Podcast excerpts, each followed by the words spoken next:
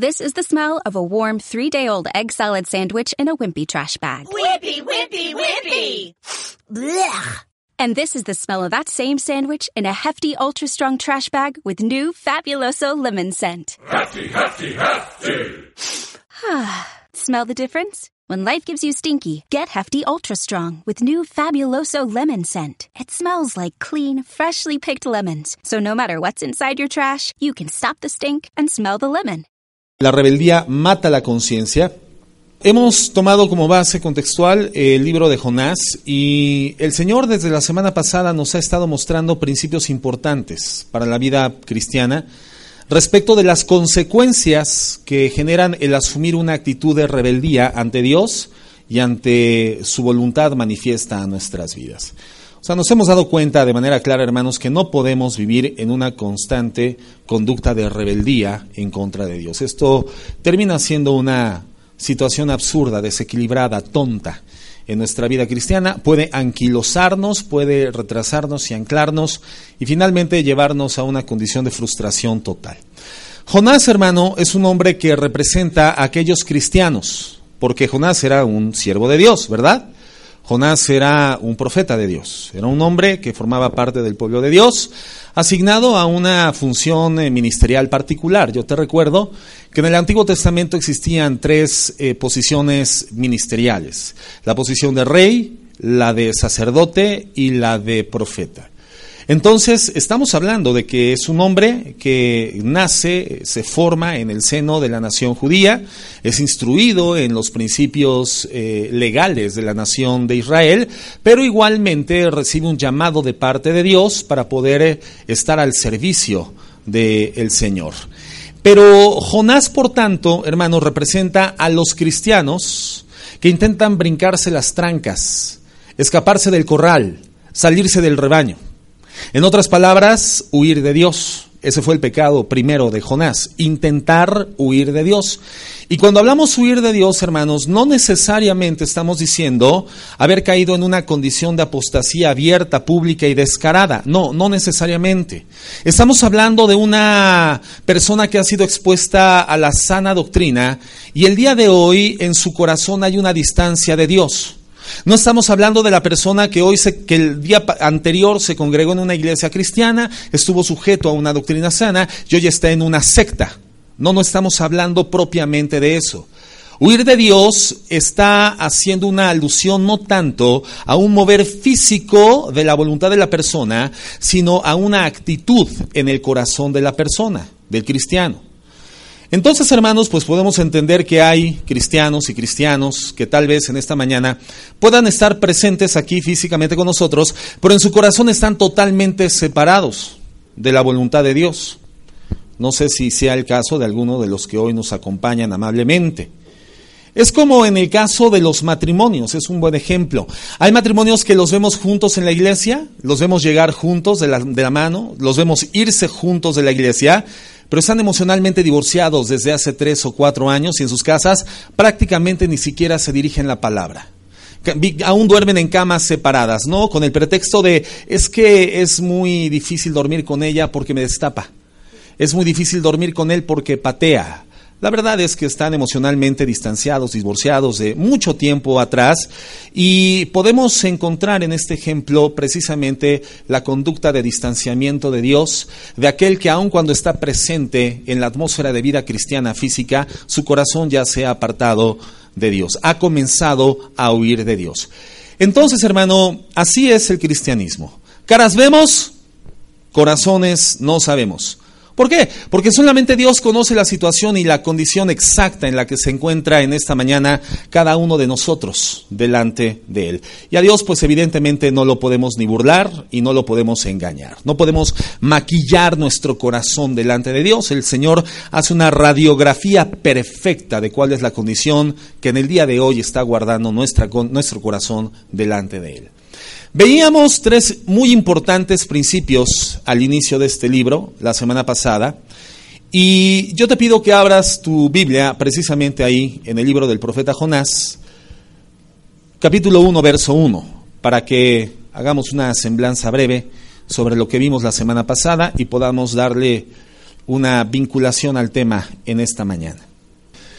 Dice el verso 1 del capítulo 1 de Jonás. Vino palabra de Jehová a Jonás, hijo de Amitai, diciendo, levántate y ve a Nínive, aquella gran ciudad y pregona contra ella. Estamos viendo tres verbos en imperativo. Levántate, ve y pregona. ¿No? Esa fue la ordenanza de Dios en imperativo como Dios soberano del universo, gobernador de todo lo que existe sobre el universo entero haciéndolo hacia un profeta, un siervo que Dios tenía la intención de utilizarlo para un propósito superior. Ve a Nínive, a aquella gran ciudad, y pregona contra ella, porque así ha subido su maldad delante de mí. Y Jonás se levantó para ir a Nínive, no dice esto, ¿verdad? Jonás se levantó para huir de la presencia de Jehová. Ojalá pudieras subrayar en tu Biblia o hacer una anotación ahí en tu cuaderno particular. Para huir de la presencia de Jehová. Para eso se levantó Jonás. Para irse a Tarsis. Y descendió a Jope. Ojalá pudieras también subrayar y descendió a Jope. Y halló una nave que partía a Tarsis y pagando su pasaje, ojalá también pudieras ahí subrayar y pagando, ¿verdad?, su pasaje.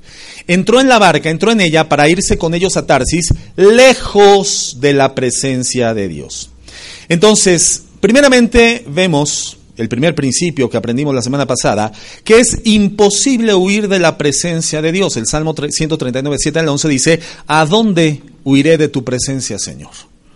En el cielo, Señor, bueno, pues ahí está tu trono, la tierra es estrado de tus pies, aún en el Seol, Señor, está tu presencia. ¿Dónde podré encontrar un recoveco en el universo, un lugar recóndito, una pequeña esquina donde pueda escapar de la conciencia viva de Dios y de esa vista de Dios que observa toda la tierra y a toda la humanidad permanentemente y a esa conciencia omnisciente que le permite saber aún cuando la hoja de un árbol se mueve? Es una tontería, es un desequilibrio psicológico, mental, es una inconsistencia espiritual poder pensar que podemos huir de la presencia de Dios. Es el primer principio que aprendimos la semana pasada. Imposible, hermano, huir de la presencia de Dios. Número dos, Siempre que se intenta huir de la presencia de Dios, se desciende. Dice la Biblia que Él descendió a Jope. Esto, bueno, simbólicamente, significa que la persona que intenta huir de la presencia de Dios invariablemente comienza una inevitable caída moral, comienza a descender, desciende y cae psicológica y espiritualmente. En la vida cristiana, hermanos, tenemos que aprender que no hay tal cosa como el estancamiento espiritual. No existe un terreno neutral. Se avanza o se retrocede, se asciende o se desciende, creces o caes. Esa es la condición de la vida cristiana. ¿Por qué? Porque la Biblia nos da testimonio de que estamos fundados como iglesia y redimidos como hijos de Dios, integrados al cuerpo de Cristo, llamado la iglesia, en un mundo de naturaleza caída que es contraria a la santidad de Dios, contraria a la luz verdadera que es Jesucristo y que hoy mora dentro de nuestras vidas. Quiere decir entonces que la vida cristiana siempre, hermano, la podremos entender como en una dinámica de remar contra corriente. Hay una corriente contraria el pecado, la depravación, la inmoralidad es contrario a la santidad de Dios. Tú tienes que ir remando toda tu vida cristiana contra corriente. El día que tú decidas descansar de remar porque te sentiste cansado, la corriente te echará atrás, mucho más atrás del punto en el cual tú comenzaste a remar. Por eso en la vida cristiana, hermano, no existe tal cosa como el estancamiento, lo tenemos que entender. O avanzamos y crecemos espiritualmente, o comenzamos a decaer, comenzamos a descender, comenzamos a entrar en una condición de fracaso rotundo espiritual, una crisis espiritual. O creces o decreces, o asciendes o caes. Y la persona que intenta huir de la presencia del Señor, de la voluntad de Dios manifiesta para su vida, invariablemente comienza a emprender el camino de retroceso comienza a caer moral, psicológica, espiritualmente, hasta hacerse añicos contra el pavimento y lamentablemente pues una vida totalmente frustrada. En tercer lugar, aprendimos que intentar huir de la presencia de Dios siempre implicará a la postre pagar un precio muy costoso. De la misma forma que Jonás tuvo que pagar su boleto para ir a Tarsis, la persona que quiere huir de la voluntad de Dios invariablemente tendrá que pagar un precio mucho, muy costoso. Y este pago, este, esta factura que te pasa, esta equivocada decisión, es imposible de evitar. Es como el alto precio que paga un hombre que por sentirse a un joven, guapo, atlético, una persona muy capacitada y aún con oportunidades en su vida, decide abandonar a su mujer y a sus hijos, ya sea por otra mujer o por ambición económica, y a la postre pierde el amor de su familia y se convierte en un extraño para ellos. Cuando esta persona quiere regresar al seno del hogar, el precio para recuperar lo perdido es demasiado alto. Y hay personas que no logran con toda su vida recuperar lo que perdieron cuando intentaron huir de la presencia de Dios. Y digo intentar porque pues es imposible, ya vimos, huir de esta presencia y huir de la voluntad de Dios. Y en cuarto lugar aprendimos que intentar huir de la presencia de Dios te lleva a un eh, rotundo fracaso garantizado en tu vida.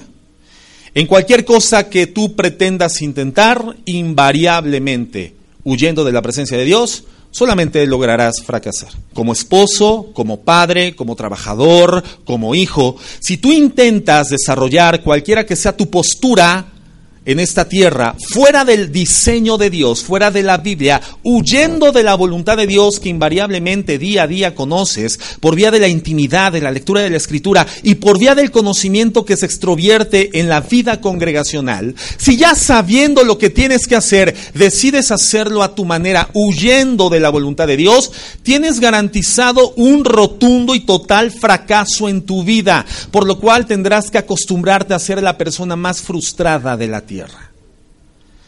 Aprendimos esto. Es imposible lograr lo que quieras intentar y si tú crees que lo lograste, no va a pasar mucho tiempo sin que te des cuenta de que únicamente tienes en tu vida una total y profunda vaciedad. Es como el varón que dice, no, por fin logré deshacerme de esta mujer, no, ya me tenía harto. Y el hombre se fue y pasan no más de una semana, semana y media, y comienza a experimentar un verdadero vacío. Ahora, además de estar divorciado, de haber fracturado su matrimonio, se quedó completamente solo. Hay un vacío. Y hay una estadística que indica que una persona que se divorcia por primera vez, cuando en un segundo matrimonio eh, llega esta experiencia marital nuevamente, la probabilidad de que se vuelva a divorciar, divorciar aumenta 10 veces. O sea, ¿qué es lo que vive el mundo? Eh, bueno, pues un intento continuo de alcanzar la felicidad fuera de los principios de la Biblia, apartándose y huyendo de la voluntad de Dios. Y el hombre y la mujer lo único que logran experimentar son intentos, fracasos, intentos, fracasos, nuevas relaciones emocionales, nuevos compromisos sentimentales, nuevas paternidades, nuevos fracasos y como paliativo, nuevas relaciones amorosas, sentimentales, afectivas. Y esto es una espiral sin fondo que te lleva a un fracaso absoluto. Esas son las cuatro consecuencias que vimos establecidas en principios bíblicos. Si tú decides intentar, porque no lo vas a lograr, intentar vivir huyendo de lo que de antemano ya sabes y conoces es la voluntad de Dios. Vamos a continuar leyendo en esta mañana el versículo 4. Vamos del 4 al 17 y vamos a estudiar sobre la corrección que Dios ejerce sobre la vida de este siervo Jonás. Yo creo que a este siervo sí le podríamos llamar siervo inútil, ¿verdad? Era, era medio inútil, no porque hiciera lo que Dios ya había hecho de antemano, sino porque, híjole. Fíjate lo que dice Jonás 14, perdón, Jonás 1 del 4 al 17. ¿Ya estás ahí? Dice, pero Jehová hizo levantar un gran viento en el mar, y hubo en el mar una tempestad tan grande que se pensó que se partiría la nave. Los marineros tuvieron miedo y cada uno clamaba a su Dios con de chiquita. Y echaron al mar los enseres que había en la nave para descargarla de ellos, pero Jonás había bajado al interior de la nave y se había echado a dormir. Subrayala ahí, se echó a dormir. Qué inútil, ¿verdad? El siervo. Y el patrón de la nave se le acercó y le dijo, ¿qué tienes, dormilón? O sea, todos estaban intentando hacer algo para salvaguardar la condición de la nave, la integridad, y no únicamente la nave, sino sus vidas mismas. Y entonces llega el capitán de la nave y le dice, ¿qué tienes, dormilón? Levántate y clama a tu Dios, con de mayúscula. Quizá Él tendrá compasión de nosotros y, nos, y no pereceremos. Y dijeron cada uno a su compañero, venid y echemos suertes para que sepamos por causa de quién nos ha venido este mal. y echaron suertes y la suerte cayó sobre Jonás. Entonces le dijeron ellos, decláranos ahora por qué nos ha venido este mal, qué oficio tienes y de dónde vienes, cuál es tu tierra y de qué pueblo eres. Y él le respondió, soy hebreo y temo a Jehová. Temo a Jehová. ¿Qué? Temía a Jehová. Era un cínico, ¿no? Y además era un exhibicionista, estaba intentando exhibir una conducta totalmente contraria a lo que él había decidido. Dice, soy hebreo y temo a Jehová, Dios de los cielos, en eso sí no mintió, que hizo el mar y la tierra. Y comienza a hablar verdad en relación a Dios.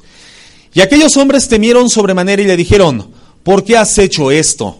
Porque ellos sabían que huía de la presencia de Jehová, pues él se lo había declarado. Y le dijeron, ¿qué haremos contigo para que el mar se nos aquiete? Porque el mar se iba embraveciendo más y más. Él le respondió, tomadme y echadme al mar, y el mar se os aquietará porque yo sé que por mi causa ha venido esta gran tempestad sobre vosotros. Y aquellos hombres trabajaron para hacer volver la nave a tierra, es decir, no lo hicieron de manera inmediata, no lo echaron al mar, todavía intentaron salvaguardar la vida de este hombre.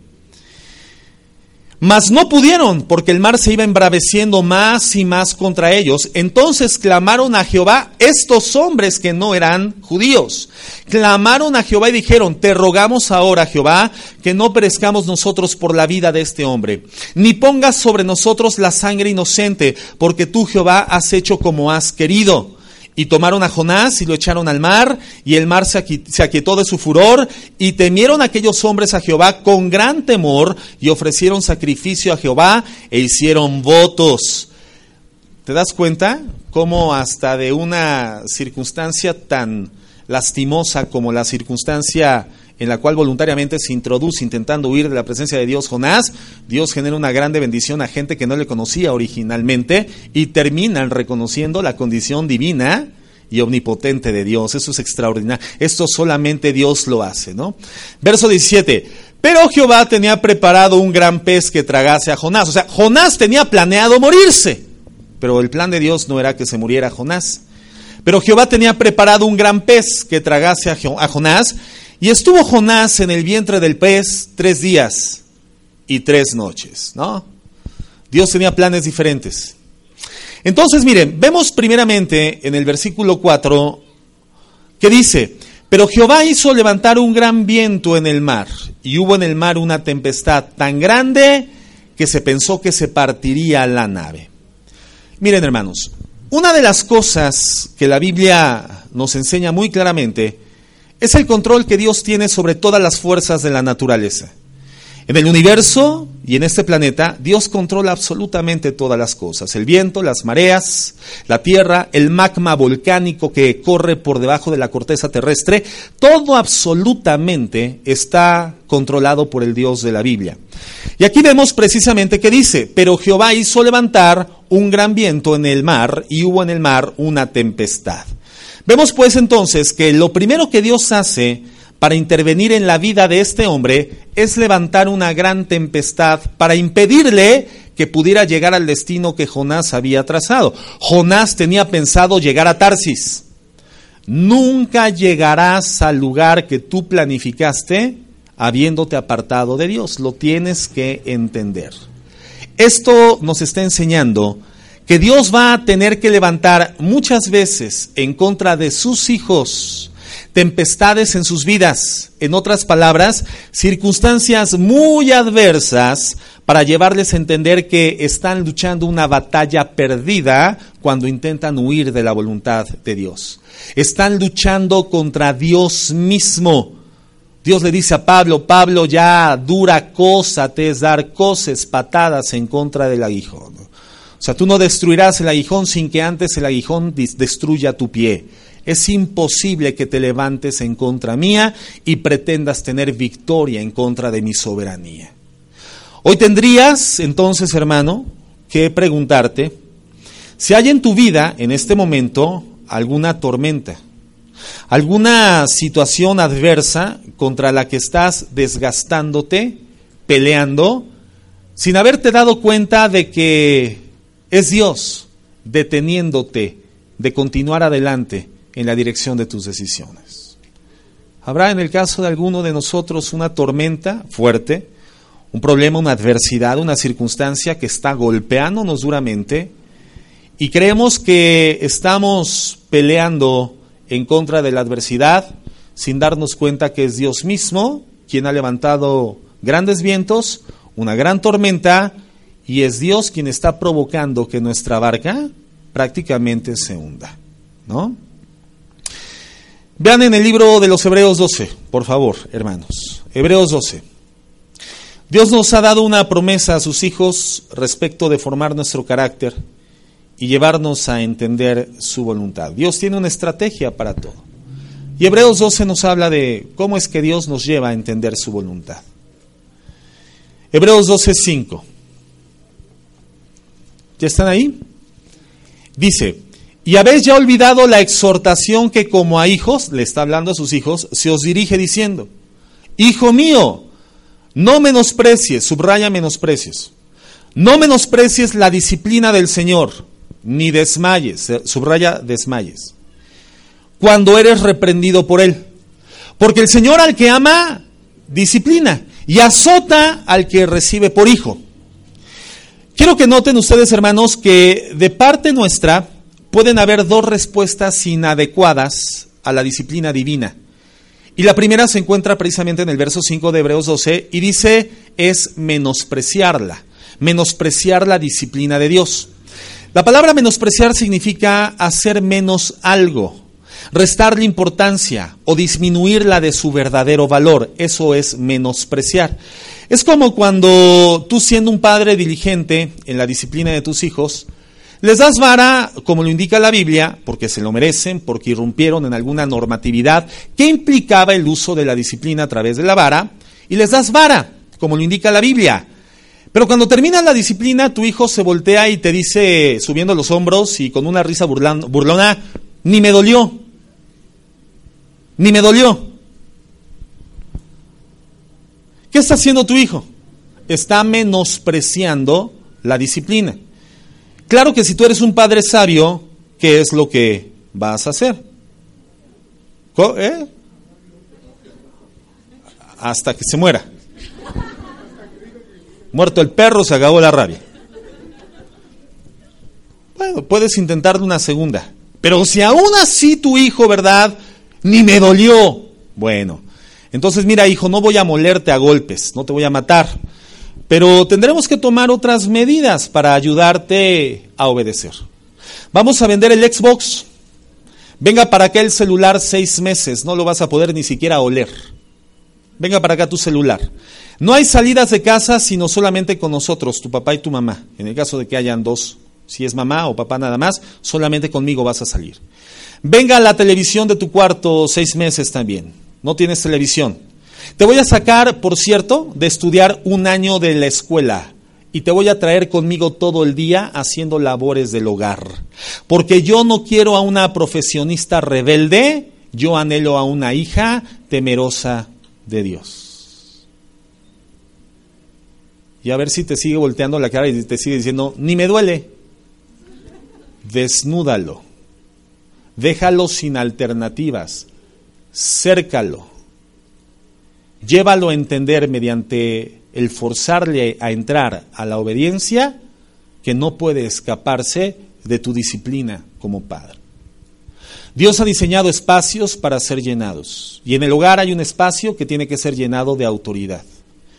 Y cuando no llenamos los espacios de aquello que tienen que llenar esos espacios, la sustancia precisa, llega una sustancia sustituta pero que lamentablemente genera efectos contrarios. Cuando un espacio que tienes que llenar de autoridad no lo llenas de autoridad, se va a llenar de anarquía. Y eso es un principio espiritual. Tu hijo tiene que entender, papá, mamá, que no puede huir de tu autoridad. De que nunca habrá en tu vida una etapa de hartazgo donde digas, tiro la toalla, haz lo que se te pegue la gana, no.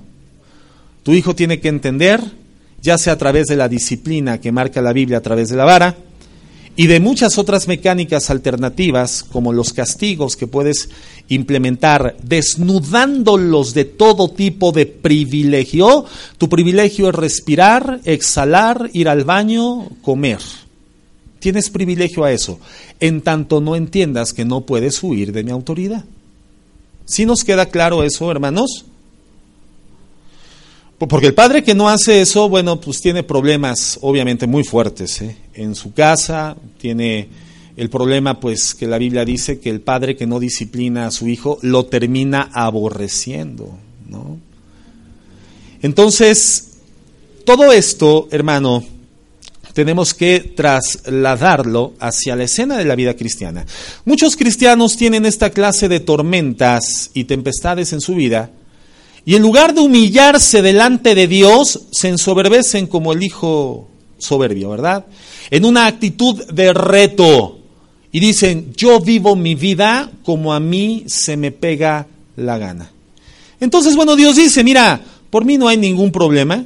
Tendremos que intensificar un poco el nivel de aflicción para ayudarte a ser obediente. Hasta que entiendas que te es imposible huir de mi presencia huir de mi voluntad. Y si aún así no entiendes, dice el versículo 6, que ya no te va a disciplinar. ¡Ay, qué descanso! Vean ustedes lo que dice el verso 6. Porque el Señor al que ama disciplina, pero si por la disciplina del Señor tú sigues sin obedecer en una conducta de obstinación, el Señor decide hacer otra cosa, azotarte. Y azota a todo aquel que recibe por hijo. La primera palabra, que es disciplinar, proviene del griego paidagogos, de donde se deriva la palabra pedagogía, que significa formación del carácter. A los niños, por ejemplo, hermanos, se les disciplina con el objeto de formar en ellos un carácter. Esto es lo que un pedagogo ayuda a los padres a hacer en la escena de la escuela. Pero, ¿qué es lo que pasa si el niño viola los principios y las normas de conducta establecidas en la escuela? Entonces el niño se hace acreedor a una penalización, que puede ir desde una suspensión, reprobar el año escolar o hasta expulsarlo definitivamente de la escuela. Es decir, se actúa de una manera más contundente, más drástica. Cuando Dios dice que va a azotar, la palabra azotar implica formación del carácter también, pero ahora a través de una forma más drástica, a través del sufrimiento físico. Eso significa azotar. Azotar proviene del griego mastigó, con doble O, así como se oye. Mastigó, perdón, el acento lo lleva en la primera O. Mastigó. Y mastigó significa flagelar. Y proviene de otra palabra griega que es mastix, con acento en la A, que significa látigo y alude al flagelo que usaban los romanos para castigar a los criminales. Es una figura de enfermedad y también significa plaga. Dios a quien ama disciplina y azota a todo aquel que recibe por hijo. Cuando tú no has obedecido a la disciplina del Señor que pretende formar tu carácter en una línea recta, a la palabra de Dios, a sus principios, y continúas obstinadamente, ya vimos también la semana pasada que obstinación es brujería y es hechicería y es estar ligado al mundo del ocultismo, y ya explicamos por qué. Cuando tú continúas en esa actitud de, obstinación, el Señor dice, bueno, hijo, pues yo tendré que intensificar, porque te he recibido por hijo y entonces te voy a azotar. Quiere decir que cuando eventualmente vemos en alguna nación que en alguna etapa de su historia eh, profesó la fe, la fe cristiana y hoy hay un azote de plagas, ya sea físicas, ya sea económicas, ya sea financieras, políticas, morales, hermano, lo más probable es que estamos viendo el azote de Dios en contra de un segmento de su pueblo inserto en esa sociedad porque su pueblo decidió involucrarse con esa sociedad corrupta, caminar en la corriente del mundo, en vez de mantenerse firmes en los principios internos, siendo fieles a la dirección de Dios. Huyeron también, al igual que toda la gente del mundo, huyeron de la presencia de Dios. Y Dios no lo va a permitir, lo corroborarás con tu propia vida. Enseñar que Dios no castiga y que Dios no disciplina es la manera más simple y más sencilla de omnibular la conciencia sobre la verdadera naturaleza y carácter de Dios y generar gente que se cree temerosa de Dios en una conducta de anarquía abierta y rebeldía en contra de Dios. Entonces, bueno, vemos bíblicamente, aquí está comprobado, que efectivamente Dios azota de diferentes formas. Aún recordamos todavía el Salmo 32, 8 y 9 que leímos la semana pasada. Salmo 32, 8 y 9, te lo voy a leer, si quieres búscalo. Dice Dios, te haré entender, o sea, el Señor se ha dispuesto a hacerte entender. Y se va a valer de lo que sea necesario para poder llegar a persuadir tu espíritu y tu inteligencia, tu estado consciente. Te haré entender y te enseñaré el camino que debes de andar, porque sobre ti fijaré mis ojos, porque eres un hijo de Dios. Y después viene una advertencia. Dice, no seáis como el caballo o como el mulo sin entendimiento, que han de ser sujetados con cabestro y con freno, porque si no, no se acercan a ti, al jinete, ¿verdad? Bueno, entonces aquí veíamos la semana pasada que aquí el Señor no nos estaba dando una clase de equitación, ¿verdad? No nos estaba dando una clase de cómo domesticar o cómo amansar a un caballo, a un mulo. No, nos estaba comparando con el mulo nos estaba comparando con la bestia. Y nos da la enseñanza de que hay una asociación directa entre el dolor y la obediencia. Y dice, no seas bestia. O sea, a eso es lo que está diciendo la Biblia. Si ya te ofendió esto, o sea, lee lo que dice. Yo lo estoy parafraseando, pero dice, no seas como el mulo o como el caballo. ¿Qué son? Son bestias, ¿no? Yo parafraseo sin castigar el contexto, no seas bestia, es lo que dice el Señor, no sean bestias. Y, no me refiero a ustedes, o sea, me entiendo a, me, refiero a mí, me refiero a la cristiandad entera. No sean bestias. Porque el caballo y el mulo necesita ese puente que se incrusta en su paladar para que cuando el jinete lo jala, entienda que tiene que hacer alto total, ya no puede seguir desbocado, ni corriendo, ni trotando. Es tiempo de hacer alto. Y el dolor los lleva a una conducta de obediencia. Ahora, lo que el Señor nos está diciendo es, ustedes no son bestias. O sea, compara la obstinación con una conducta bestial. Pero a nosotros nos está diciendo, ustedes no son bestias. Entonces deben de entender a través de la dirección de mi palabra cuánto les conviene ser obedientes y no continuar huyendo de mi presencia. Entonces, hermano, cuando el Señor te diga, oh, Pinto, párate. Hermano, párate, párate. Cuando el Señor te diga a través de la palabra, en algún estudio bíblico, en algún verso bíblico, o a través de tu intimidad personal, oh, cuaco, párate, oh, oh. Hermano, párate. No seas como el mulo, no seas como el caballo, que necesitan del cabestro y del freno para que puedan obedecer. Significa que Él está llamándote la atención. Cuando el Señor te dice, párate, eh, eh, detente. El Señor te está llamando la atención. Te está prendiendo una especie de semáforo en luz amarilla. Pero si tú vas a 100 kilómetros por hora, hermano, no te va a dar tiempo de frenar y te vas a pasar el rojo, te vas a pasar el alto. El amarillo significa para todo lo. ¿Quién tiene licencia de conducir aquí en la iglesia, hermano? Entonces, ¿cómo conducen sin licencia, hermanos? ¿Quién tiene licencia de conducir? Ok. ¿Quién hizo su examen? Para obtener la licencia de conducir. ¿Y los demás cómo la consiguieron entonces?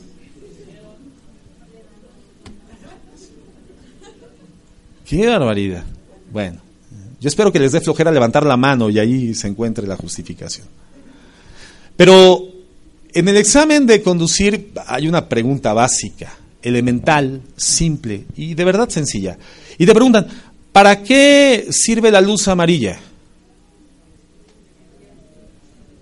La preventiva. Cuando se prevene la luz amarilla, ¿tú qué tienes que hacer? Frenar. Punto. ¿Sí o no? Pero ¿qué hacemos? Aceleras. Y todavía alcanzo a pasar. Y te pasas el rojo. No te pasas el amarillo, hermano, te pasas el rojo. Amarillo significa desacelerar, significa frenar. No aceleres. Cuando el Señor te pinte, te prenda una luz amarilla, el Señor te está diciendo, mira, es tiempo de frenar. El Señor te está diciendo, mira, te estoy enviando preventivas en tu vida para que desaceleres, para que cambies tu manera de vivir, pero si no haces caso, tendré que dejarte chocar. Eso es lo que el Señor te dice. Voy a tener que dejar que tu vida sea constreñida de una forma mucho más fuerte y dolorosa para poder hablarte de una manera más tranquila. Tal vez ahí en el hospital, sin que nadie te moleste, en una enfermedad, con una plaga en tu vida, o totalmente enyesado y amoratado por el accidente.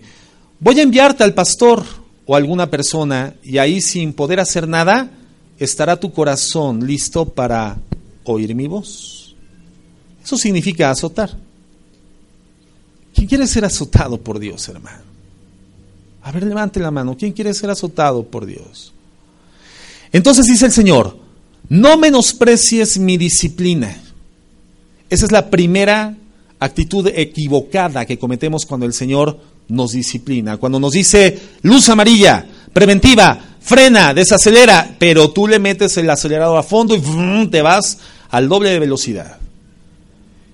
Y dice, tampoco desmayes. Esa es la segunda conducta equivocada. Cuando la reacción es el desmayo ante la disciplina o el azote y comienzas a desanimarte, ¿no? Es cuando quieres tirar la toalla y el Señor te dice, mira, no te desanimes, no te desalientes cuando estés atravesando por circunstancias adversas. Porque finalmente, como dice Romanos 8:28, todo lo que yo provoco o todo lo que yo permito en contra de tu vida, es para ayudar a tu vida a un mayor bienestar, ¿verdad? Pero eso lo sabe un hijo obediente, una persona que diligentemente no huye de la presencia de Dios. Proverbios 3 del 5 al 8, te lo leo, si quieres tú apúntalo ahí en tus notas. Dice, fíate de Jehová en todo tu corazón, por eso no podemos desmayar cuando las cosas comienzan a levantarse en nuestra contra, hemos sido disciplinados, pero el Señor ha decidido aún azotar nuestras vidas. Dice, fíate de Jehová de todo tu corazón y no te apoyes en tu propia prudencia. Reconócelo en todos tus caminos, en esa tempestad que se ha levantado en contra de tu vida. En esa tormenta que parece que te quiebra la barca, dice el Señor, reconóceme en todos tus caminos. Juzga espiritualmente, no juzgues carnalmente. Juzga con una vista espiritual, con un oído espiritual. Evalúa las circunstancias a la luz de mi palabra y ten la capacidad de identificar que soy yo deteniéndote para que no continúes en la misma dirección.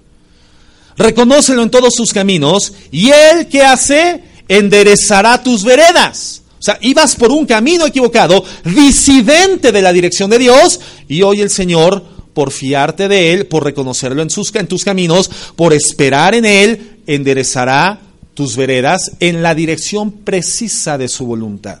No seas sabio en tu propia opinión, no te creas el sábelo todo. El Señor está diciendo, no seas sabio en tu propia opinión. ¿Qué significa esto?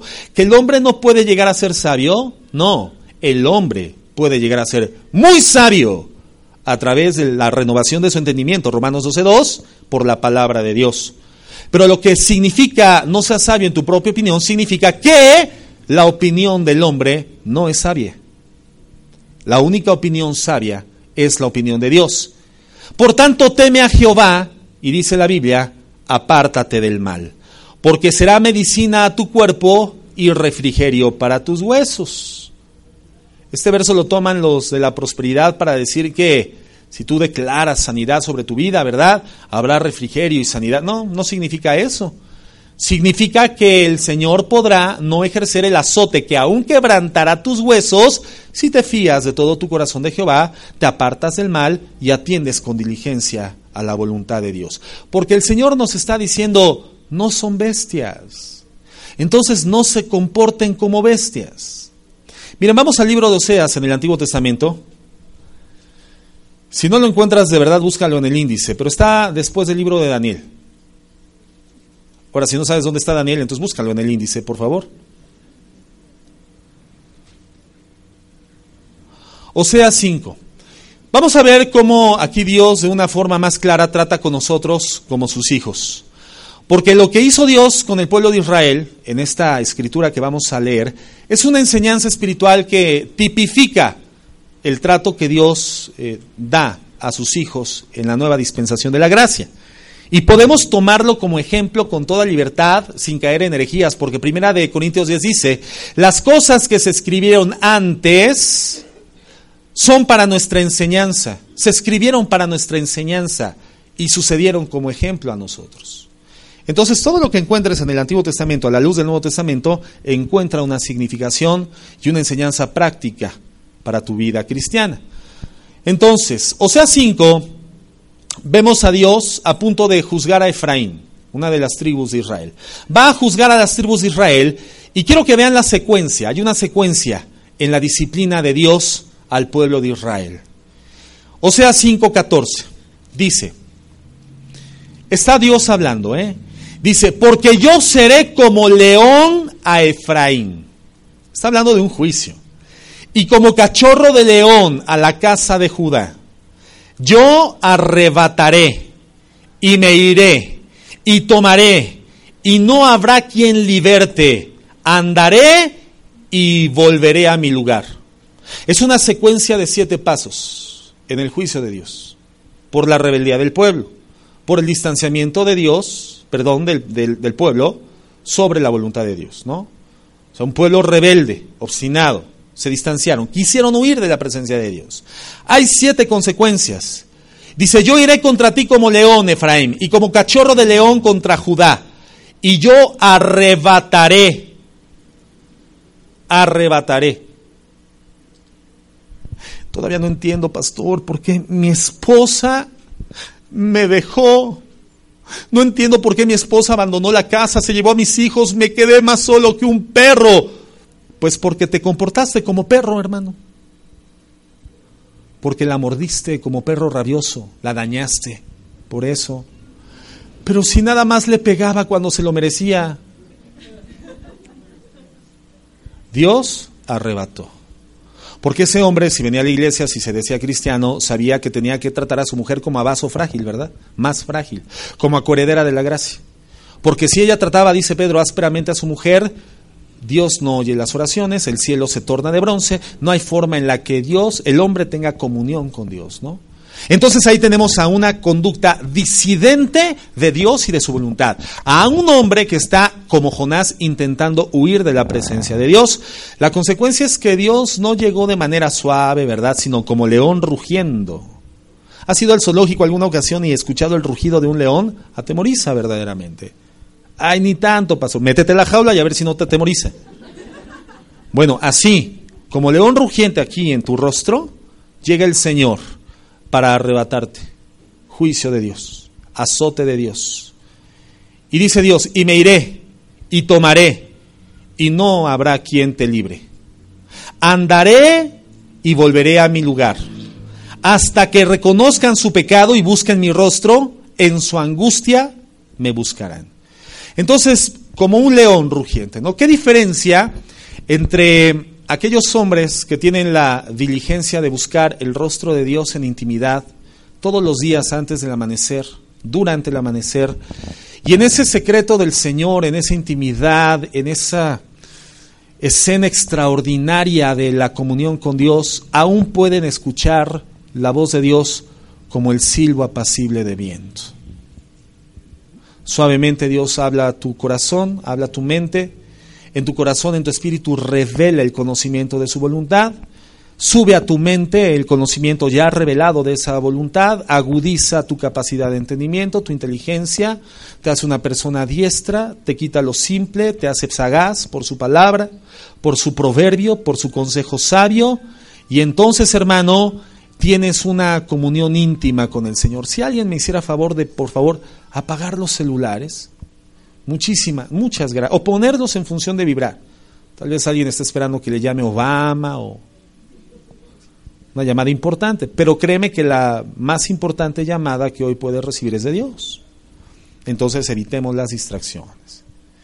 Y entonces hay una enorme diferencia entre aquel que es diligente, no huye, sino busca anhelantemente, entendiendo que la comunión con Dios no es su tabla de salvación cuando el barco ya se, se destruyó, encalló, sino que es su hábito de vida, su forma de vida. Y entonces abraza al Señor permanente y cotidianamente sin importar las borrascas que esté enfrentando en la vida y entonces el Señor de una manera suave, oportuna, diligente, lleva el consejo preciso a su corazón, incrementando aún la inteligencia y evidentemente la sabiduría y la prudencia de un hijo suyo. A la persona que se distancia de la voluntad de Dios, que quiere huir de la presencia de Dios, y Dios no viene como un silbo apacible, sino viene como un león rugiente a arrebatar, como un juicio, por causa de su desobediencia. ¿Por qué te llevaste a mi hija, Señor? Y el Señor te podría contestar, por lo que ella estaba viendo de ti todos los días. Preferible llevármela a mi presencia a que aprenda de ti la rebeldía y la obstinación en contra de mí. Dios arrebató, Dios se llevó. Juicio de Dios, azote de Dios. Pero si Dios es bueno y si Dios es justo, ¿por qué se llevó a un niño? Mira, velo desde la perspectiva de Dios. Qué hermoso cuando un niño llega a la presencia de Dios, sin haber pasado 30, 40, 50, 80 años de dolor, sufrimiento, traiciones, persecuciones en esta tierra, porque el mundo es caído en contra de la santidad de Dios. Y Dios se lo lleva como niño a su presencia. Eso es algo glorioso. Pero no lo puede entender alguien que está huyendo continuamente de la presencia de Dios. Claro que cuando alguien huye continuamente de la voluntad y de la dirección de Dios y Dios le arrebata a sus hijos, no lo puede entender. Pero hay un juicio y hay una secuencia en el juicio de Dios. Y las cosas que fueron escritas para nuestra enseñanza fueron escritas para que tomáramos ejemplo de ellas, dice 1 Corintios 10. Y dice en el verso 15, andaré y volveré a mi lugar. Fíjate, aquí Dios está hablando de darte la espalda. Ya no se va a meter en tu vida. Va a dejar que hagas lo que quieras, que vivas como quieras. Y mientras tú crees que Dios está extendiendo su gracia a favor de tu vida, lo que realmente significa es que estás bajo un juicio de Dios. Dice el versículo 15, hasta que reconozca su pecado. Y subraya la palabra hasta. Hasta que reconozcan su pecado y busquen mi rostro, en su angustia me buscarán. O sea, Dios no vuelve a tratar contigo hasta que tú te arrepientas. La Biblia dice en el Nuevo Testamento, en 1 de Juan 1.9, si quieres apúntalo, dice, si confesamos nuestros pecados, él es fiel y justo para perdonar nuestros pecados y limpiarnos de toda maldad. Pero este pero es un añadido que nos permite ingresar al verso 11. Pero si decimos que no hemos pecado, o sea, si nos obstinamos en la maldad, en el pecado, le hacemos a Dios mentiroso y su palabra no está en nosotros. Esta frase que te pedí que subrayaras, hasta que, del verso 15, es una frase que impacta. O sea, Dios te está dando la espalda por tu rebeldía, por tu disidencia, está azotando tu vida, pero deja la puerta abierta. ¿Hasta qué? Es algo así como cuando la señora, ¿verdad?, está tan enojada con el marido y le dice, lárgate de la casa y le hace la maleta, ¿verdad? Y, y le cierra la puerta y con seguro, pero le echa la copia en la bolsa. Y a las 12 de la noche está orando, que regrese, Señor, que regrese, que regrese. O sea, hasta que te dejó la puerta abierta. Es un poco esta figura. ¿Eso de qué nos está hablando, hermanos? Nos está hablando de una figura extraordinaria de la misericordia de Dios. Dios deja la puerta abierta hasta que viene el arrepentimiento en tu vida, pero recuerda, el arrepentimiento solo puede experimentarse mientras estás vivo o mientras estás consciente. Hay un tiempo para el arrepentimiento. Si excedes la misericordia, la gracia de Dios, puede ser que el tiempo del arrepentimiento se haya acabado ya en tu vida. No extralimites la misericordia de Dios. Por eso Dios dice en la parte final del verso 15, en su angustia me buscarán Quiere decir, hermano, que Dios está seguro de que cuando un cristiano no responde a su amor, o Dios lo abandona, como abandonó a Jonás, lo lanzó al mar y lo tragó un gran pez, y ahí dentro del estómago del gran pez, en las tinieblas, en la desesperación durante tres días y tres noches, ahí en su angustia volvió a Dios y cuando se arrepintió, la ballena, bueno, el gran pez, lo vomitó para que Jonás pudiera, ahora sí derechito, reanudar el trabajo de Dios. Y así, hermanos, van a haber muchas cosas a lo largo de nuestra vida como cristianos, siempre que intentemos huir de la presencia de Dios, que nos van a tragar. Y ahí en la angustia y en la desesperación de nuestros problemas, tal vez ahí entendamos o entiendas que es imposible huir de la presencia de Dios. Es imposible rebelarse contra Dios sin que hayan graves consecuencias en tu vida. Es imposible pelear contra Dios y pretender ganarle a Dios. Angustia y desesperación hay para la vida de aquellos que no obedecen a Dios por su palabra. Y algunos regresan a Dios arrepentidos cuando aún hay tiempo y Dios los recibe con los brazos abiertos. Lamentablemente, otros no regresan o se les acabó el tiempo. Ojalá en esta mañana no llegues a la angustia. No permitas que la disidencia de Dios, la disidencia de la voluntad de Dios en tu vida, que tu distanciamiento de Dios, el huir de la presencia de Dios, te lleve al azote, a una condición de angustia, de ansiedad, muy profundas. Ojalá en esta mañana escuches la voz de Dios y regreses arrepentido a Él. ¿Pero de qué? ¿De qué, pastor? ¿Cómo le hago? No, no. De lo que tú sabes de la Biblia de lo que el Señor a lo largo de tus años de vida cristiana te ha hablado, que es recto delante de sus ojos, y también te ha dado testimonio que es pecado delante de sus ojos. En la medida en la cual tú sigas obstinadamente viviendo en el pecado, seguirás viviendo en un distanciamiento, huyendo de la presencia de Dios, vienen consecuencias contra tu vida. La Biblia lo dice, hermano. Fuertes, angustia, desesperación, y entonces ahí muchos, gracias a Dios, volverán a Dios. Otros se les acabará el tiempo. Otros ya llegaron a un punto de no retorno donde volverse atrás y arrepentirse es una tarea absolutamente imposible de realizar. Se les acabó el tiempo.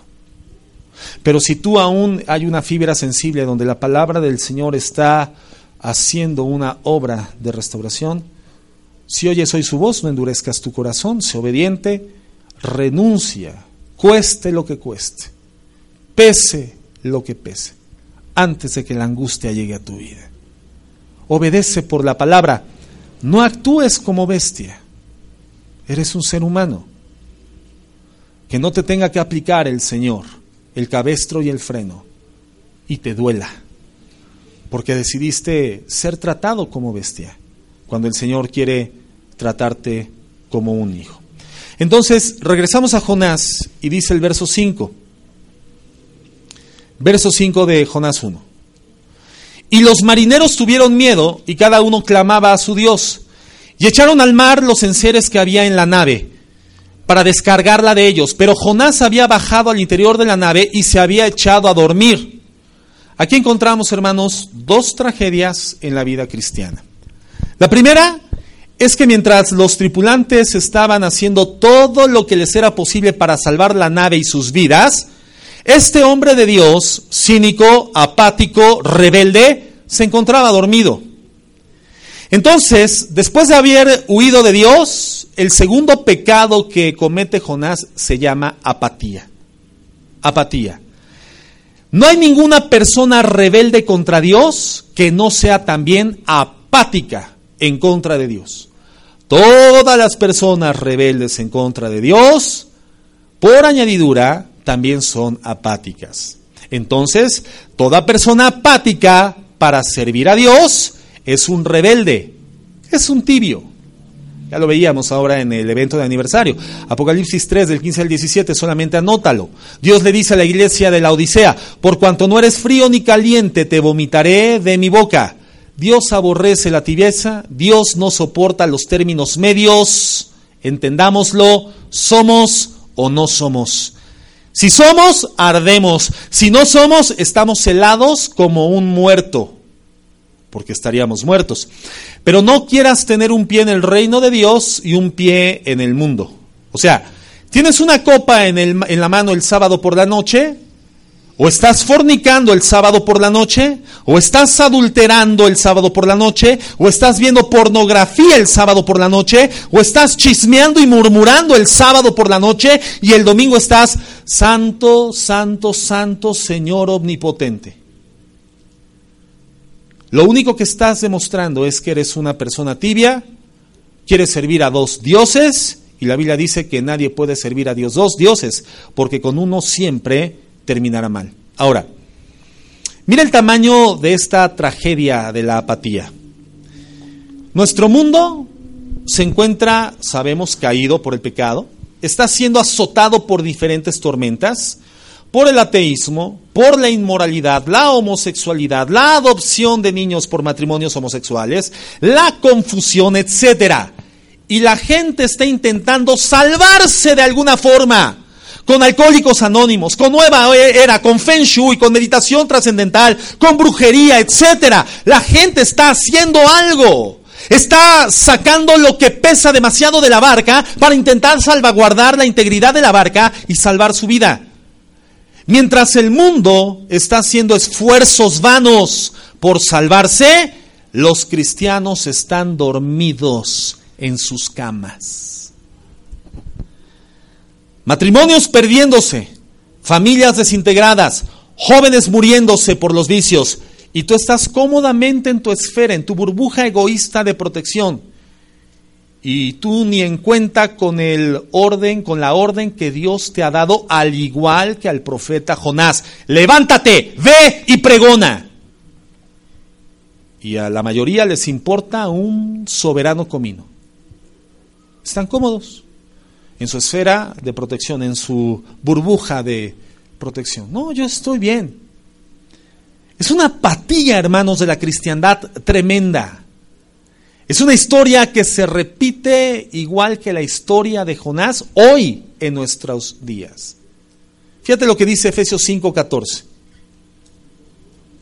Efesios 5:14, Nuevo Testamento.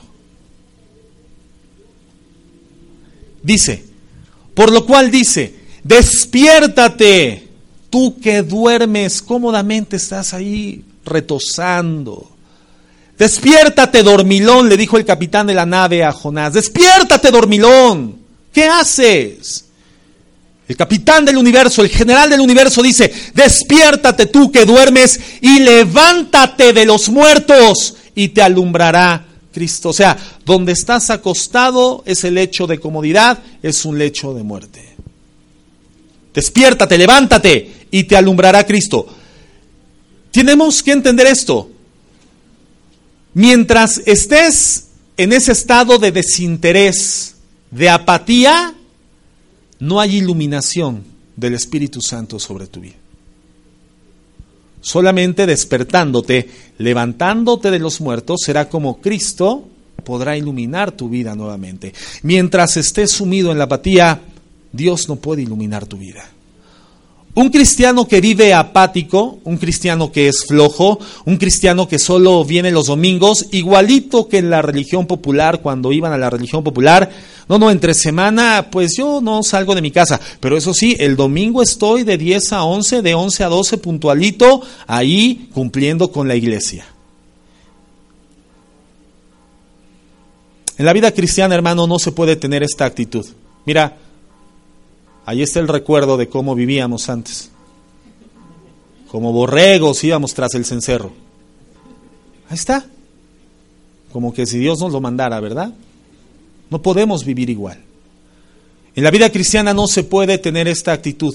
La vida cristiana demanda una labor ardua, esforzada, todos los días en tu escuela, en tu trabajo, en tu vecindario, en tu taller. Tienes que hablar de Jesucristo, aconsejar a la gente, confortarla. Necesitamos estar activos en la obra de Dios. Dice el verso 15 de Efesios 5. Mirad pues con diligencia cómo andas, no como necios, sino como sabios, aprovechando bien el tiempo, porque los días son malos. Si tu tiempo no te es suficiente, no te es provechoso, estás para poder llevar el Evangelio, para ir, levantarte y pregonar el Evangelio. No, no tengo tiempo para eso. Estás viviendo sin tiempo para Dios. Entonces eres un necio. Pero el diligente es aquel cuyo tiempo le alcanza para desarrollar puntualmente cada dirección que de la palabra de Dios el Señor le va entregando oportunamente. Entonces serás un sabio, no serás un necio. Un necio es un obstinado, es un terco. Un necio no es una persona que sea tonta. No, Jesús dice, profesando ser sabios, se hicieron necios. Vieron la verdad, la luz del Señor Jesucristo, la verdadera luz incandescente, imposible de apagar, y en vez de caminar hacia la luz, vieron la luz, cerraron los ojos, se dieron la vuelta y caminaron en sentido contrario. Fueron necios. ¿Estás viviendo neciamente o estás verdaderamente levantándote, yendo y pregonando con tu vida? Pero obviamente ya sabemos, ¿no? El escenario de acción primario para poder hacer esto es tu casa, hermano, ¿no? O sea, si en tu casa tú no estás predicando el evangelio, olvídate de predicarle a un vecino. Tú tienes que comenzar por tu casa, por tu Jerusalén. Ya después Dios te abrirá las puertas de Judea y después te abrirá la puerta de Samaria y después hasta lo último de la tierra. Pero tú tienes que comenzar a ser testimonio de la luz de Jesucristo y ser obediente de la voluntad de Dios y no huir de la voluntad de Dios. Primero con tu esposo, con tu esposa, con tus hijos, con tus hijas y dar testimonio de la luz en tu casa. Es pecado, hermano, vivir en apatía y en una condición de letargo espiritual en la vida cristiana. Vamos a regresar allá a Jonás 5 y encontramos la segunda tragedia. La primera tragedia entonces es que ante la tragedia del mundo, los cristianos tengan una vida pasiva. La iglesia es para entrenar soldados y predicar el Evangelio a los perdidos. Para eso es la iglesia. Para entrenar soldados y predicar el Evangelio a los perdidos. Pero mira, se da un fenómeno muy eh, particular de la iglesia cristiana. A unos se encanta vivir en la burbuja, nosotros colectivamente, ¿no? Los hermanos que todo el tiempo están acudiendo a las necesidades de los hermanos, eso no está mal, porque evidentemente el Señor nos ha llevado a vivir vinculados como un cuerpo, lo hemos predicado, la mano no hace nada para sí misma, todo lo que hace lo hace para el cuerpo y por sí misma no puede hacer nada. Cuando tengo comezón en la parte anterior de mi mano derecha, necesito de mi cuerpo para poder saciar esa comezón. Está bien, pero el Señor nos está capacitando e integrando como soldados y nos lleva a vincularnos como cuerpo y a tener un entendido dinámico perfecto como cuerpo para poder salir al mundo y predicar el Evangelio y que Dios salve al mundo por causa de la predicación del Evangelio. Y se da el fenómeno de los hermanos que durante la semana están muy atentos y muy preocupados. Y pasó esto con la familia sutanita y pasó aquello con la familia sutanita. Y se la pasan dando consejería, animando a los hermanos. Se la pasan dando consejería, pero no predican el Evangelio a la gente. Eso es un equívoco, es un desequilibrio. Hermano, la consejería es una labor pastoral. La consejería es una labor pastoral. Eso no significa que no podamos convivir y, como dice la Biblia, en convivencia cristiana, hablar entre nosotros con salmos y cánticos espirituales, motivarnos los unos a los otros y levantarnos y exhortarnos con la palabra. Pero la consejería, hermano, es una labor pastoral. Es parte de alimentar y apacentar a las ovejas. Implica una responsabilidad muy alta delante de Dios. Porque decirle a una persona, hermano, bíblicamente usted puede tomar esta decisión y no está pecando.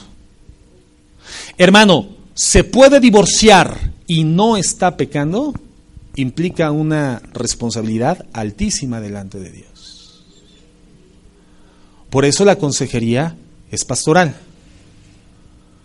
Entre los hermanos nos tenemos que exhortar, animar, pero siempre que llegue un hermano contigo y te pida un consejo, mira, tú abre la palabra, saca del el depósito que hay en tu corazón al respecto del tema, vierte ministración de la palabra, pero siempre, pero ¿sabes qué?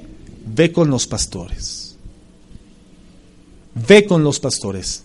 Y de esta manera, hermano, te estás quitando de la altísima responsabilidad de dar un consejo que en algún momento pueda ser equivocado y desviar la vida de un hermano en la fe.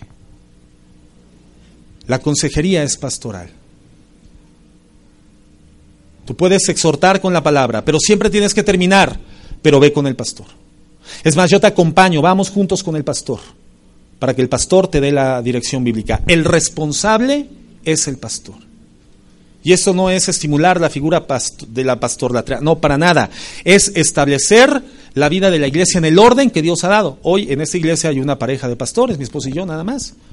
Pero obviamente el propósito y lo que el Señor nos ha hablado es que si va a haber una inversión financiera en la iglesia, no es en comprar camionetas, no es en comprar propiedades, sino es en sostener familias con un llamado al pastorado, debidamente ya preparadas y capacitadas, por cuanto han sido llamadas genuinamente, hoy se les capacita para poder desarrollar la altísima labor y función del magisterio pastoral. Y entonces, primeramente Dios, en un año, dos años, tendremos dos, tres, cuatro, cinco, seis parejas de pastores y entre las seis parejas de pastores estar ministrando a la iglesia. Mucho cuidado, hermano, de justificarte en el hecho. No, eh, pastor, yo estoy dando consejerías porque yo veo que usted está muy ocupado. Y entonces, como yo soy muy cuidadoso de su vida, pastor, le quiero quitar el trabajo, ¿verdad? No quiero que un día se vaya a infartar. No, hermano, si me infarto es porque a Dios le plació que me infartara. ¿sí? O sea, el, el, hacer mi chamba no me va a quitar la vida, a menos que Dios lo disponga soberanamente. Entonces, no, no, yo estoy dando consejerías, pastor, porque para quitarle trabajo, no, hermano, usted está en desorden. Usted hable la palabra, usted aconseje y exhorte en la palabra, pero siempre dirija hacia la dictaminación bíblica del pastor. Hoy en la mañana lo comentábamos con el grupo de la escuela bíblica, ¿no? La actitud correcta del Hijo de Dios, el verdadero Hijo de Dios, cuando llega por una consejería, generalmente las mujeres, yo comentaba, suele ser así, llegan las mujeres, pastor, es que usted no sabe lo que me pasó ayer. Y entonces cuando llega una mujer así, un pastor, por eso se necesita, hermano, estar ya activado en el ministerio pastoral, y pues adiestrado, ¿no? Para saber qué hacer. Porque un pastor que no sabe qué hacer o fuera del tiempo de ejercer el pastorado, hermana Torcuata, venga, venga, yo la déjeme orar por usted, voy a hacer imposición de manos sin ligereza. Error. Reprobado, ve, te vas para atrás. Aunque seas pastor, te vas para atrás, no es el tiempo para que ejerzas el pastorado, te falta sabiduría.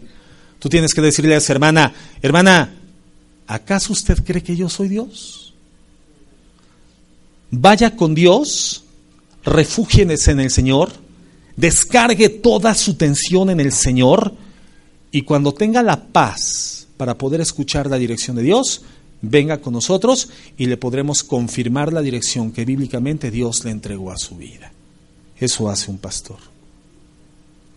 Se quita la figura protagónica, la transfiere hacia el protagónico que es Jesucristo y asume su papel que es aconsejar en la palabra de Dios. Pastor, ¿qué hago? ¿Me voy de la ciudad o no me voy de la ciudad? A ver, espéreme, déjeme saco mi bola de cristal.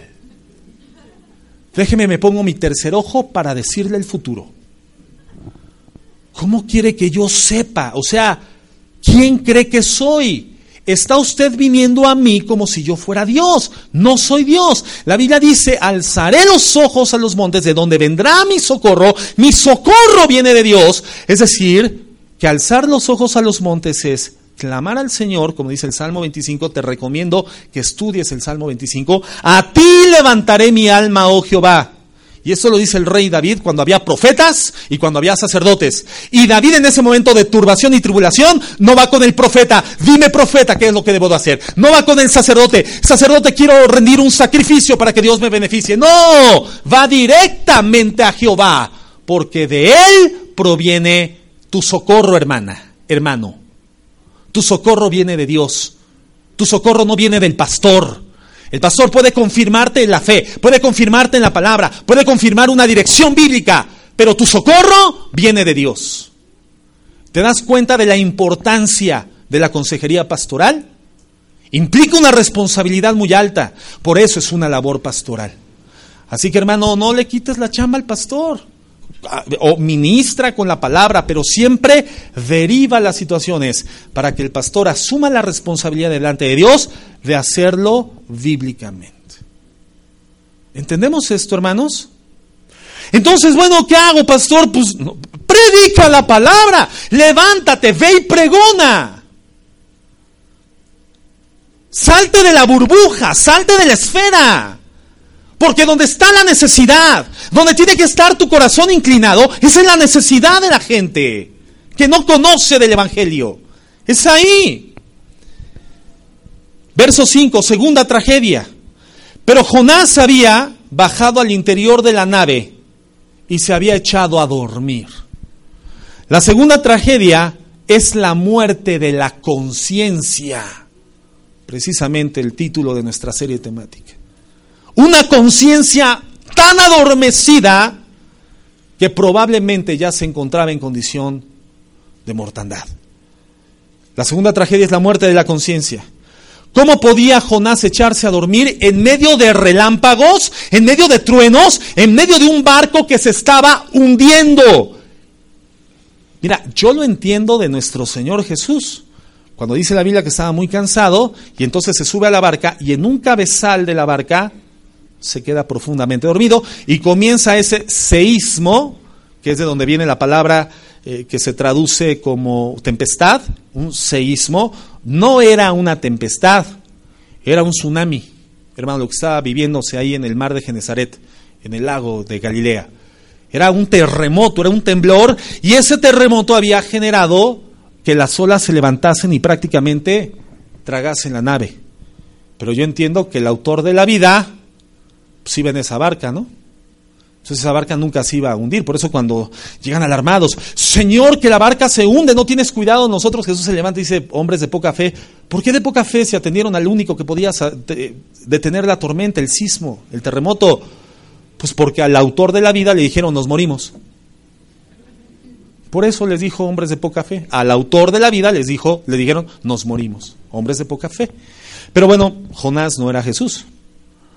Entonces, la pregunta aquí es, ¿cómo podía Jonás conciliar el sueño en medio de tremenda tormenta, rayos, truenos, la barca a punto de hundirse y estar dormido? Solamente con una conciencia muerta.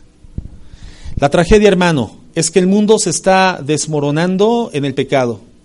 Y no únicamente hay apatía en los cristianos, sino que les ha dejado de doler el pecado del mundo. Las consecuencias son muy graves para la iglesia cuando le ha dejado de doler el pecado del mundo, cuando la conciencia se ha callado de tal forma que ya no, ya no les interesa salir de su comodidad. Vamos a Ezequiel 9, voy, vamos a ir terminando con este texto. Ezequiel 9, del verso 1 en adelante. Y fíjate, todo lo que fue escrito fue escrito para nuestra enseñanza y podemos tomar ejemplo de ello. Fíjate en esto. ¿eh? Es otro momento de un juicio de Dios tremendo. Y fíjate lo que dice. Y vamos a ver que esto que vamos a leer lo podemos equiparar con lo que hoy en día está pasando en nuestra sociedad. Ezequiel 9, verso 1 dice, clamó en mis oídos con gran voz diciendo, los verdugos de la ciudad han llegado. ¿Qué hace un verdugo, hermanos? ¿Eh? Ejecuta una sentencia, eso hace un verdugo. Es el que le jala la palanca a la silla eléctrica, es el que eh, le pone la inyección letal al condenado, es el que le corta la cabeza, ese es un verdugo, el que ejecuta una sentencia mortal. Y Dios está diciendo, los verdugos de la ciudad han llegado, y cada uno trae en su mano su instrumento para destruir. Y he aquí que seis varones venían del camino de la puerta de arriba que mira hacia el norte, y cada uno traía en su mano su instrumento para destruir. Y entre ellos había un varón vestido de lino, el cual traía a su cintura un tintero de escribano, y entrados se pararon junto al altar de bronce. Y la gloria del Dios de Israel se elevó de encima del querubín sobre el cual había estado, al umbral de la casa. Y llamó Jehová al varón vestido de lino, que tenía a su cintura el tintero de escribano. Y le dijo Jehová, aquí la orden es de Dios, pasa por en medio de la ciudad, por en medio de Jerusalén, y ponles una señal en la frente a los hombres que gimen, que claman a causa de todas las abominaciones que se hacen en medio de ella. Pasa en medio de la ciudad de Uruapan. Pero antes de que comiences la ejecución del juicio, la destrucción y la mortandad, vas a ver a una cantidad de hombres y mujeres llamados cristianos, redimidos, regenerados, que no han caído en la apatía ni su conciencia se ha muerto, han permanecido fieles a mí, no han huido de mi presencia. Y ponles una señal a esos hombres y mujeres que gimen y claman a causa de todas las abominaciones que se hacen en medio de la ciudad. Esa es la actitud del cristiano. Un clamor, un gemir, un llanto.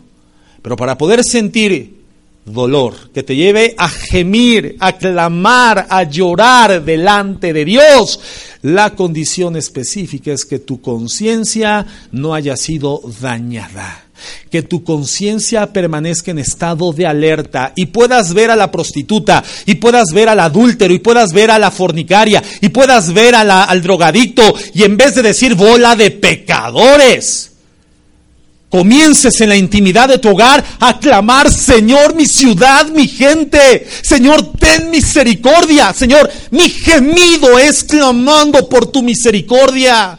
Oh Señor, si pudieras detener tu juicio. Esa es la actitud de una iglesia activa. En vez de andar viendo cómo están los hermanos. No, no, no, no, no. No estamos jugando a la iglesita, hermano. Puede ser que tú sí. Pero la actitud de la iglesia es clamar y gemir y llorar por el pecado de la gente. Y eso no se puede si tu conciencia ya está muerta. Dice el verso 5, y a los otros dijo, oyéndolo yo, pasad por la ciudad en pos de él y matad. No perdone vuestro ojo, ni tenga misericordia. Matad a viejos, jóvenes, vírgenes, niños, mujeres, hasta que no quede ninguno. Pero a todo aquel sobre el cual hubiere señal, no os acerquéis. Y comenzaréis el juicio por mi santuario. Ah, ¿Por dónde va a comenzar Dios el juicio? Por la iglesia, por su casa, por su cuerpo. Entonces Dios castiga o no castiga. Dios azota o no azota. ¿Por qué te llevaste a mi hijo, Señor? ¿Por qué se fue mi esposa? ¿Por qué me corrieron del trabajo? Porque tu ejemplo a tu hijo era de vergüenza. La estabas constituyendo en una rebelde en contra mía. Preferí llevármela. Porque veías pornografía en tu trabajo. Por eso te arrebaté el trabajo. porque eras un inclemente y un tirano con esa mujer, que era el tesoro más grande después de tu salvación, la usaste como basura, por eso te la quité. El juicio de Dios comienza por la, casa de Dios, pero quedan eximidos aquellos a los que no se les ha muerto la conciencia, que no han caído en el pecado de apatía y que su conciencia está alerta todavía. Y continúa diciendo la parte final, y les dijo, fíjate nada más, eh, o sea, está fuertísimo. Y contaminad la casa y llenad los atrios de muertos. Salid y salieron y mataron en la ciudad. Aconteció que cuando ellos iban matando y quedé yo solo, me postré sobre mi rostro y clamé y dije, ah, Señor Jehová, destruirás a todo el remanente de Israel derramando tu furor sobre Jerusalén. Aquí tienes a un profeta de Dios. No se le había muerto la conciencia. Clamaba y gemía y lloraba por Israel. Y me dijo, la maldad de la casa de Israel y de Judá es tan grande sobremanera, pues la tierra está llena de sangre y la ciudad está llena de perversidad, porque han dicho, abandonando a Jehová la tierra, y Jehová no ve. Ellos dijeron, Dios no va a ver que le abandonemos. Hay muchos cristianos que creen que Dios no ha visto que ya le abandonaron y se equivocan. Así pues haré yo, mi ojo no perdonará, ni tendré misericordia, haré recaer el camino de ellos sobre sus propias cabezas. Y he aquí que el varón vestido de lino que, que tenía el tintero a su cintura respondió una palabra diciendo, he hecho conforme a todo lo que me mandaste. ¿Cómo es posible que Jonás no se despertara ante la fuerza de la tormenta? Hoy es igual con nosotros. ¿Cómo es posible que no nos despertemos ante la depravación del mundo, ante la inmoralidad, mentira, apostasía, y no tengamos conciencia para levantarnos en contra de lo que está devastando a la humanidad. Lamentablemente el mundo ha experimentado la muerte de la conciencia. Lo más triste es que la iglesia de Jesús también ha experimentado la muerte de la conciencia. Y está en la condición más crítica en la que haya cursado la historia de la iglesia alguna ocasión. Estamos viviendo la etapa más crítica por la muerte de la conciencia. Ojalá, hermano, no necesites que se levante una tempestad en contra de tu vida. Ojalá no necesites el dolor que se aplica sobre la bestia para poder entender la obediencia de Dios. Ojalá por la palabra esta mañana te arrepientas delante de Dios. Vamos ahora.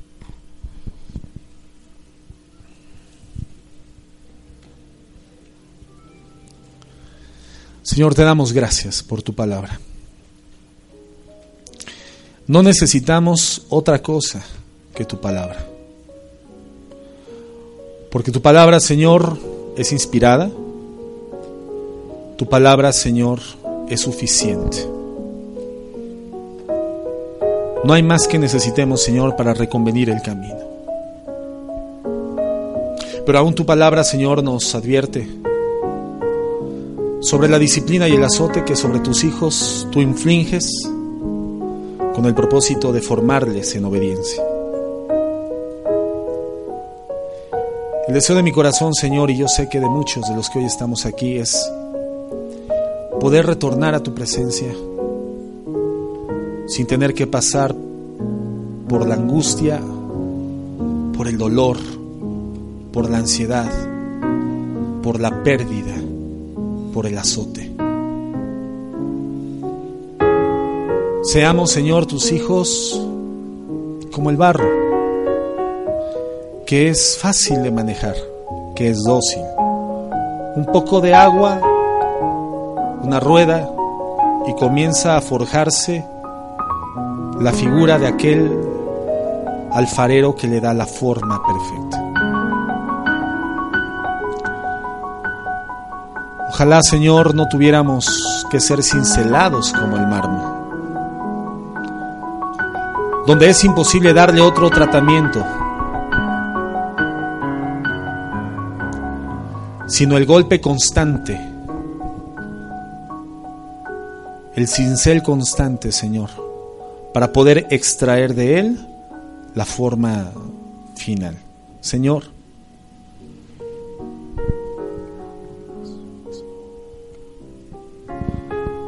Ojalá pudiéramos verdaderamente, mi Dios, aprovechar el tiempo de tu gracia y de tu misericordia, el cual tiene un inicio y el cual tiene un fin.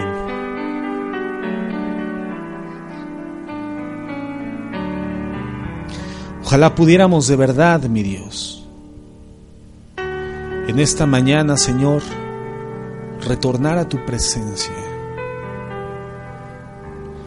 en arrepentimiento verdadero. Si aún alguna fibra sensible del corazón se encontraba dispuesta a recibir en esta mañana tu palabra y ha sido confrontada nuestra vida, Señor. Retornemos sin esperar, Padre, que tú llegues como el león y arrebates, tomes, y no haya quien nos libre de esto.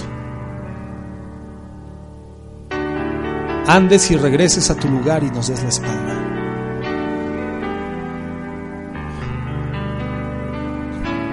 En esta mañana, hermano, es una oportunidad de gracia y misericordia que Dios extiende. Él dice, hasta que reconozcas tu pecado. Ese hasta significa puerta está abierta y tú estás vivo. Hoy hay oportunidad de arrepentimiento. Busca mi rostro, dice el Señor. Y si ya estás en la angustia, entiende, no te resta sino buscar a Dios. Allí en tu corazón, dile al Señor, Padre, perdóname. De verdad me arrepiento.